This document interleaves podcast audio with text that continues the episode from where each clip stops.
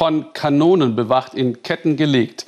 Im August 1619, vor ziemlich genau 400 Jahren, begann eines der dunkelsten Kapitel der Menschheitsgeschichte, der Handel mit Sklaven von Afrika nach Amerika. In Ghana gibt es viele dieser Kastelle, von denen aus Gefangene in die neue Welt gebracht wurden. Ghana hat 2019 zum Jahr der Rückkehr ausgerufen. Vor allem aus den USA seien hunderte Heimkehrer dem Ruf gefolgt, erzählt Norbert Hahn. Sie suchen ihre Wurzeln, aber finden sie auch ihr Glück? Hier an der Küste Ghanas hat es angefangen. Almina, die Mine nannten die Portugiesen diesen Küstenabschnitt, weil er reich an Gold schien. Reich wurden sie am Ende aber vor allem durch den Handel mit Menschen.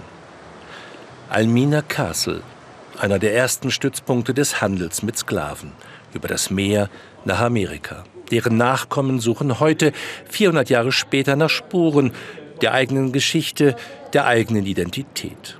Viele kommen aus den USA, die meisten als Touristen, aber manche auch, um zu bleiben.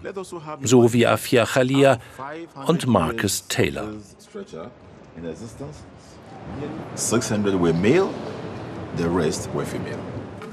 600 Männer, 400 Frauen im Kastell zusammengepfercht auf engstem Raum, vor der Verladung auf Schiffe, vor Zwangsarbeit oder Tod. Grenze des Gedenkens, vor allem von den Nachfahren aus den USA und Betroffenheit.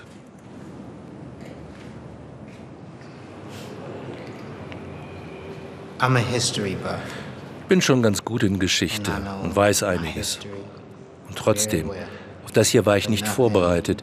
Mich macht das einfach nur fertig. Just totally pissed the fuck off. Worte allein können nicht ausdrücken, was ich denke, was ich fühle.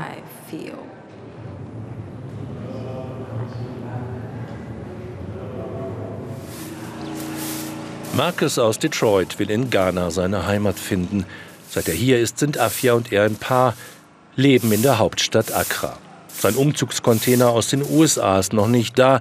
Im Wohnzimmer gerade mal zwei Sofas und alte Bilder von Afias Verwandten. Familiengeschichte bedeutet in diesem Haus etwas, auch wenn sie schmerzt, oft verbunden war mit der Erniedrigung und Gewalt in der alten Heimatstadt Detroit.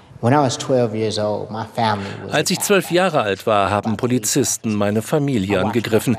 Ich sah, wie jeder Mann aus der Familie geschlagen wurde. Auch meine Großmutter und meine Mutter wurden vor meinen Augen geschlagen. Ich war zwölf. Wir kamen gerade von der Beerdigung meiner Urgroßmutter.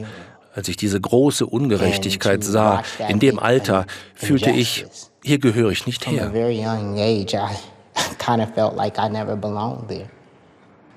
Nebenan bereitet sich Afia auf ihre nächste Klientin vor. Die 38-Jährige praktiziert in einem Nebenraum Körpertherapie, eine Mischung aus traditioneller westlicher Massage und ghanaischer Spiritualität. Die Hinwendung zu Afrika, auch bei ihr eine Folge von Ablehnung und Diskriminierung in den USA, sagt sie. Sie war noch jung, als sie ihr Arbeitgeber vorlud. Mit 19 hatte ich mein Aha-Erlebnis. Zum ersten Mal wurde mir klar gesagt, dass es nicht akzeptabel ist, Afrikaner zu sein.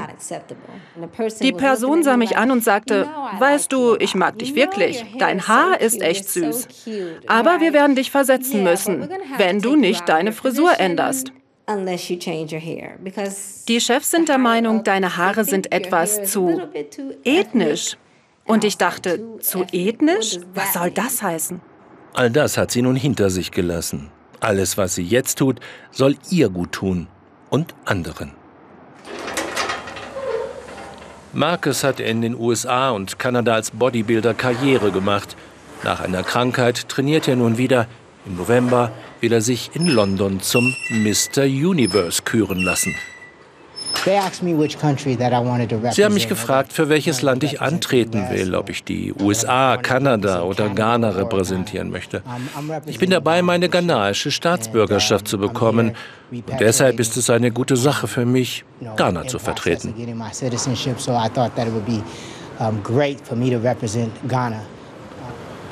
Die Sklavenburg Almina. Zurückkehren an die Orte des Grauens, um einen neuen Anfang machen zu können. Das letzte Tor, die letzten Meter auf afrikanischem Boden vor dem Abtransport übers Meer. Aus dem Tor ohne Wiederkehr ist nun das Tor der Rückkehr geworden, sagt der Touristenführer.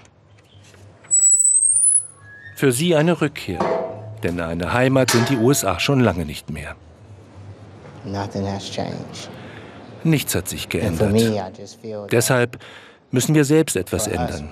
Wir können nicht erwarten, dass andere etwas ändern, wenn sie jahrelang nichts getan haben.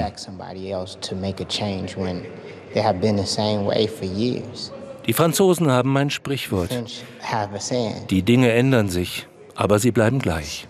Also, so kann ich einfach nicht mehr leben. So for me, I can't, I can't live in that existence.